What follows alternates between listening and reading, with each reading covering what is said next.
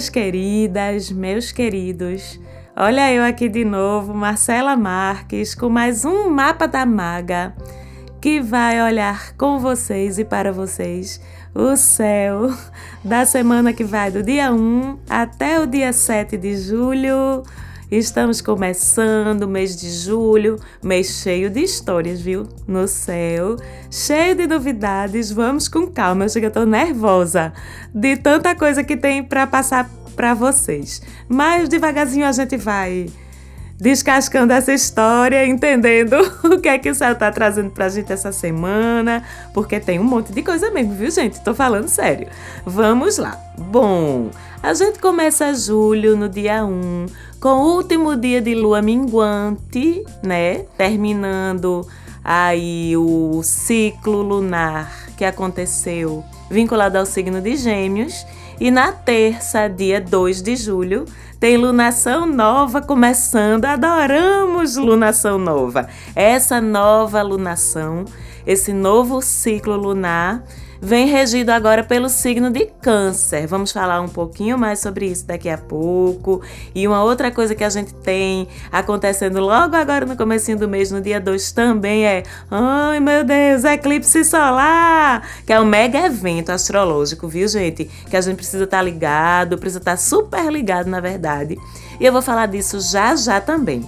Vamos começar falando dessa lua nova que começa dia 2, terça-feira. Vocês já sabem como é o esquema de lua nova, né?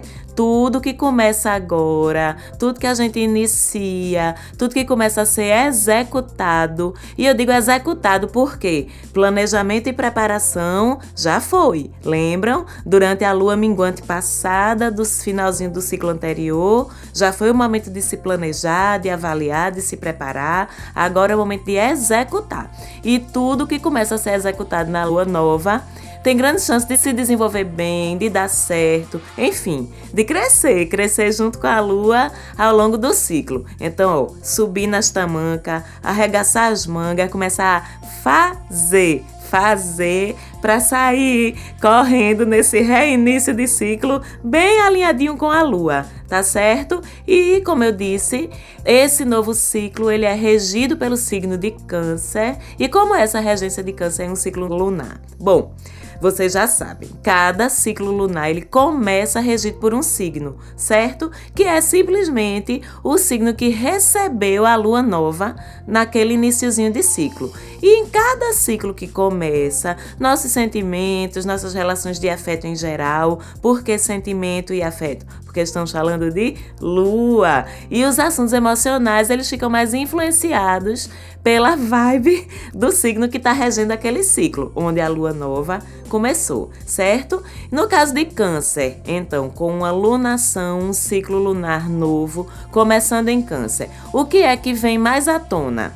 Questões relacionadas com família, questões relacionadas com maternidade, nós como filhos e nós como mães e pais questões relacionadas com memórias, com passado, com ancestralidade, enfim questões emocionais, questões afetivas em geral. E da mesma forma, tanto esses assuntos eles ficam vindo mais à tona, como eles também ficam favorecidos. Ciclo e lua nova que são bons para tudo que é relacionado com família, para fazer bebê, para iniciativas de constituir família, isso, fazer bebê. Quem quiser fazer ou quem não quiser, preste atenção porque essa é uma lua, uma lunação, uma lua nova muito fértil, fértil de uma forma bem concreta, bem objetiva.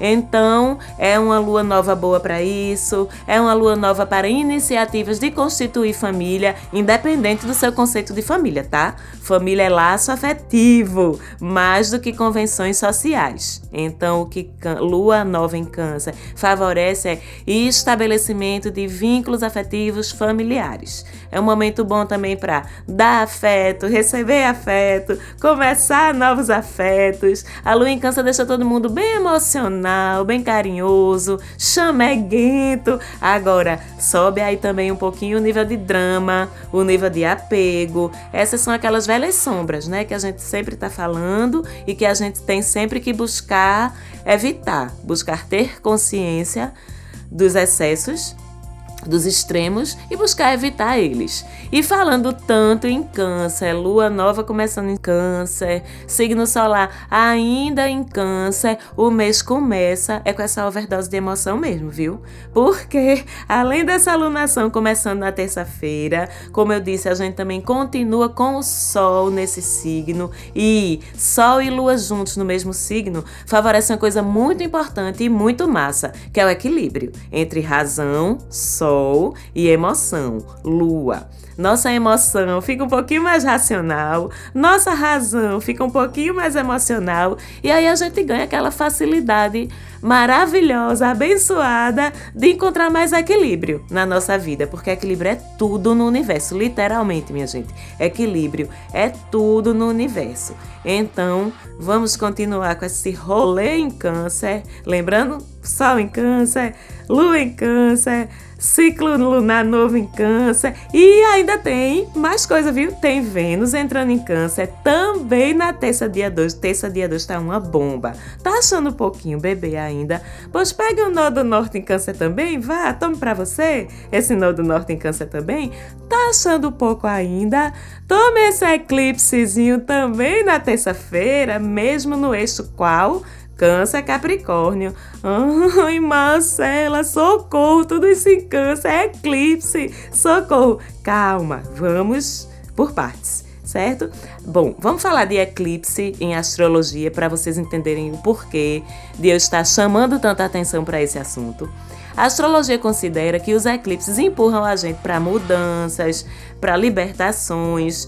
Eclipses, a gente pode dizer que são pontos de virada a pulso para quem não estava se mexendo para efetuar conscientemente as mudanças, certo? Então, se eu estou avisando para tu, semana após semana, olha para tu, olha para dentro de ti, olha o que é que tu precisa mudar, olha o que é que tu precisa acessar, olha o que é que tu precisa curar. E tu não tá fazendo isso pelo teu bem, pela tua própria vontade, aí vem aquele eclipsezinho, dá uma rasteira para dizer, pois agora você vai olhar, a gente não estava avisando, é uma coisa mais drástica. Como eu disse, quando a gente não está se mexendo para efetuar conscientemente essas mudanças, o eclipse vem para forçar a gente ok? Então, se você estava no seu processo, no seu alinhamento, não precisa temer tanto. É importante lembrar que as influências de um eclipse elas já começam dias antes. Um, alguns diazinhos antes a gente já começa a sentir. E essa, essa preparação com tanta coisa em câncer acontecendo, com esse nodo norte no eixo câncer capricórnio, que é onde esse eclipse solar vai estar tá acontecendo, já era de certa forma uma preparação energética para a gente começar a se, ainda que inconscientemente, se preparar para o que esse eclipse vai trazer para a gente. Então, essas influências, além de começar dias antes, esses efeitos duram semanas e até meses, até seis meses mais ou menos depois de um eclipse. A vida da gente ainda está se realinhando de acordo com o que foi mudado por esse eclipse. E esse eclipse em particular, ele acontece no eixo do céu que tem Câncer numa ponta e Capricórnio na outra. É o mesmo eixo onde o nodo norte e nodo sul está acontecendo agora, ok? E com esse eixo acontecendo, esse processo acontecendo nesse eixo Câncer e Capricórnio, o que é que é ativado? O que é que esse eclipse vem mudar, vem sacudir, vem libertar, vem resolver na gente? Tudo relacionado a esse eixo emoção e razão. Eixo família-trabalho, eixo subjetivo concreto, é tudo mais ou menos a mesma história. Vocês estão sentindo? Então, quem é que vai sentir mais? Como eu disse, Câncer e Capricórnio, que estão cada um numa ponta de onde esse eclipse está acontecendo e onde ele está jogando suas energias em cima, e também os signos de Ares e Libra, que formam as outras duas pontas dessa cruz. Imagine que esse eclipse acontece num ponto central de uma cruz com quatro braços os quatro signos que vão estar em cada um desses braços: Câncer, Capricórnio, Ares e Libra. Então, vocês vão sentir mais, tá certo? Meus cancerianos e cancerianas, meus capricornianos e capricornianas, arianos e arianas e librianos e librianas, preparem-se que o sacolejo vai ser um pouquinho mais pesado para vocês. E o que é que vai vir de tema para ser resolvido? Tema do passado, temas de família, aquilo que não foi bem resolvido, aquilo que foi varrido para baixo do tapete, vem de novo com força para resolver. E a chamada é para equilibrar, a chamada é para resolução do que ficou pendente, ok? É, na verdade, tem gente que faz muito away por aí com essa história de eclipse. E os eclipses podem ser bem transformadores mesmo, podem ser dolorosos mesmo. Mas vamos lembrar, isso é muito importante, tá certo? Que o universo não tá aí para lascar a gente, não. Quem lasca a gente é a gente mesmo. Vamos lembrar disso? Então, quanto mais conectados com a gente mesmo a gente estiver, quanto mais conectados com os nossos processos, tentando ativamente e conscientemente nos entender, nos melhorar, mas a gente aproveita de uma maneira positiva esses efeitos desses eclipses, se antecipando essas mudanças para não deixar o eclipse puxar o tapete embaixo dos nossos pés, tá certo? E continuando falando de câncer, vamos falar muito de câncer nesse programa, porque essa movimentação toda que eu acabei de falar acontecendo em câncer e acontecendo no eixo câncer Câncer Capricórnio tem um grande aprendizado aí. Entender que a gente às vezes precisa deixar vir as emoções da gente. Pois é, deixar vir as emoções. É um momento lindo esse, com tanta coisa acontecendo em câncer, pra gente deixar um pouquinho mesmo essa racionalidade de lado, se entregar um pouquinho mais aos sentimentos da gente, porque vocês sabem que aquilo que a gente varre para baixo do tapete, que a gente não quer olhar, que a gente não quer acessar, que a gente quer ficar ali naquela superfíciezinha, sem olhar muito para essa profundidade, uma hora volta para assombrar a gente. Vocês tenham certeza disso. Então não é melhor a gente olhar logo, encarar logo, expressar logo, do que esperar pela rasteira do eclipse para ser puxado nessa correnteza aí sem controle? Exatamente. Ainda mais que não é só porrada, não, tá certo? Como eu disse, esse Nodo Norte, que eu falo dele desde a semana passada, que ele tá em câncer, que é oportunidade de aprendizado. Veja, o Nodo Norte tá aí desde a semana passada, ainda lhe dando a oportunidade de aprender por você mesmo, sem a rasteira do eclipse. Vamos se alinhar que dá tempo ainda. Esse Nodo Norte, ainda por cima, tá fazendo aquele lindíssimo trígono, aquela lindíssima janela de oportunidade e de fluidez com Netuno o rei das profundezas, das nossas profundezas. Então, com essa posição benéfica entre eles, fica mais fácil a gente acessar ok? Nossos probleminhas internos para entender o que é que está impedindo a gente, quais são esses medos que estão envolvidos, o que é que a gente pode fazer e como é que a gente pode fazer para resolver essas coisas. Então eu só fico aqui observando vocês, se freando das coisas, perdendo de viver as coisas, porque desde a semana passada que eu falo e desde sempre que eu falo, como esse equilíbrio e esse olhar para dentro é importante. Então, ó, se soltar, expressar, resolver emoções mas com respeito, com responsabilidade, com cuidado para consigo mesmo, consigo mesma e para com outro envolvido. E emoção, mostrar emoção, expressar emoção não é sinal de fraqueza, não, tá certo? Tire isso da sua cabeça. É sinal de força, de uma força danada. Amar é sinal de força, amar e mudar as coisas, amar e mudar as coisas. E agora, mais especificamente sobre Vênus em Câncer. Vocês podem respirar aliviados. Amiguinhos, amiguinhas que estavam doidos com essa Vênus em Gêmeos, cheia de pra que isso, cheia de pagar de doida, que não se comprometia de jeito nenhum, já passou essa tour certo? De Vênus em Gêmeos. Ela está entrando, nossa deusa do amor, da beleza, está em Câncer agora. E a coisa fica mais séria um pouquinho. Então observe. Lembra que eu falei há umas semanas? Vamos aproveitar os amorzinhos de rolê, que Vênus está em Gêmeos. Bom, desses amorzinhos de rolê, agora é a hora de ver se ficou alguma coisa que que desse um caldo. Se ficou, se você quiser também, que não é obrigado, tá certo? Mas se você quiser, pode se aninhando. Se você tiver afim, pode rolar sim. Agora com essa Vênus em Câncer é uma coisa mais assumida, mais oficial. E se não ficou nada que, que prestasse, bola para frente, abre o coração, porque essa alunação em Câncer pode trazer novidades no campo amoroso, no campo afetivo, certo? A Vênus em Câncer ela traz mais disposição para o efetivo envolvimento afetivo, para o apego, para romances mais sólidos, mais comprometidos. Tem aqueles signos que sentem um pouquinho mais à vontade com isso. Água e terra, por exemplo, ficam mais confortáveis, cada um do seu jeito. Os de fogo, se forem convencidos a baixar o fogo, terminam se acostumando também, porque na verdade são signos apaixonados pela paixão. Os de ar, Aquário, Gêmeos, Libra, estranha um pouquinho esse excesso de grude. Libra talvez nem tanto, que eu considero Libra um pouquinho mais aquático do que os signos de ar, com essas coisas de relacionamento. Mas eles terminam também curtindo, né? Afinal, quem é que não gosta de amor? Eu mesmo gosto. Tu gosta? Tenho certeza que todo mundo gosta. E sabe por quê? Apesar desse movimento todo em prol de sentimentos, a gente ainda se segura um pouco, fica se freando, se contendo e ainda fica com essa tendência de controlar as emoções da gente. Vocês já estão sabendo quem é, né?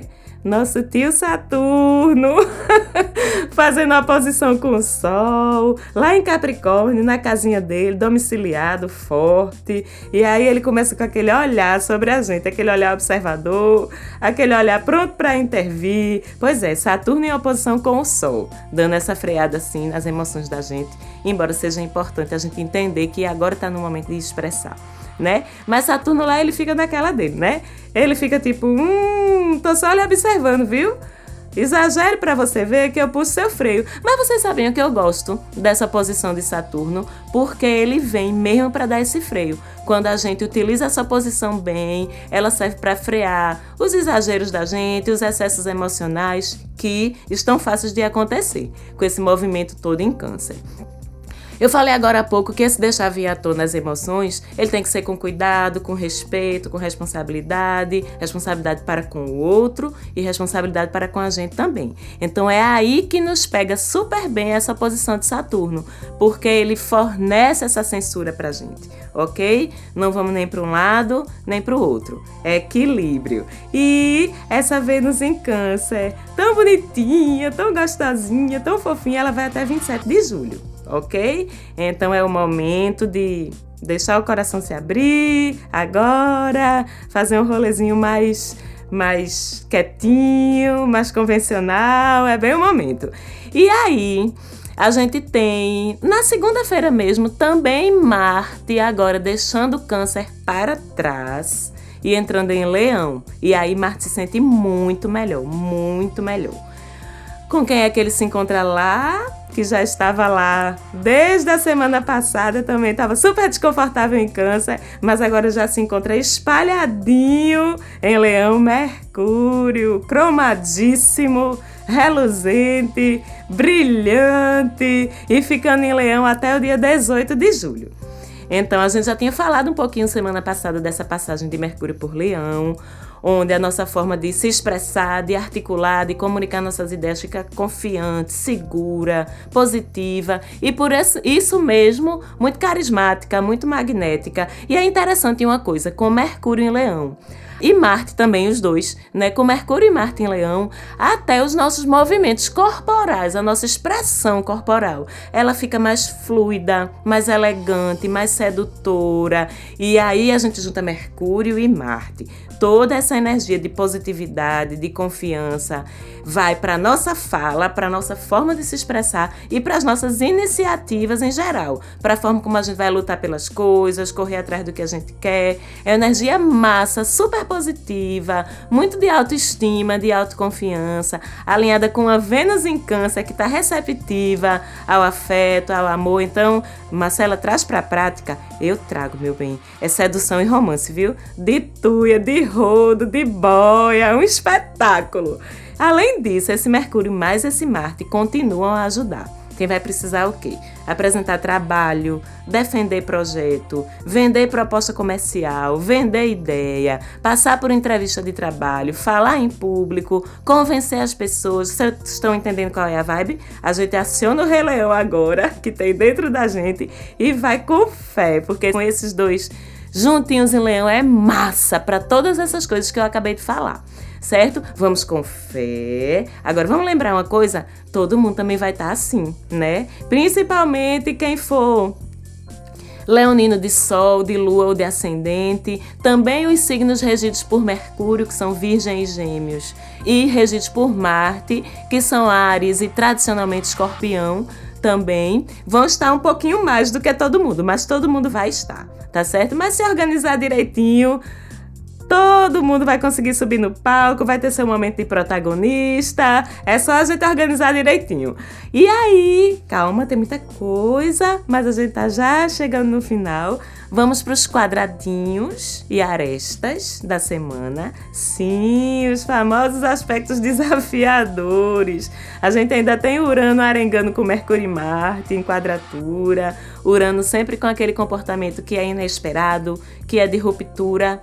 Essa ruptura pode ser para o bem, quando o aspecto que ele está formando é um aspecto positivo, quanto pode ser um comportamento inesperado mais enviesado, quando o aspecto é tenso, o que é o caso de agora.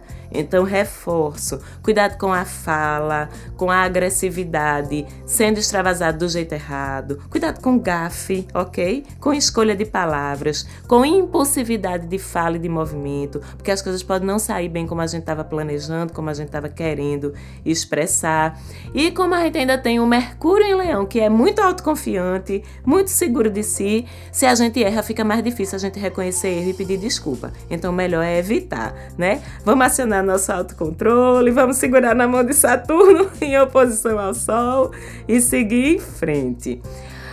Para a gente começar a concluir, vamos falar da mãezinha Lua, que, como eu já disse, vem minguante desde terça-feira até o final da semana.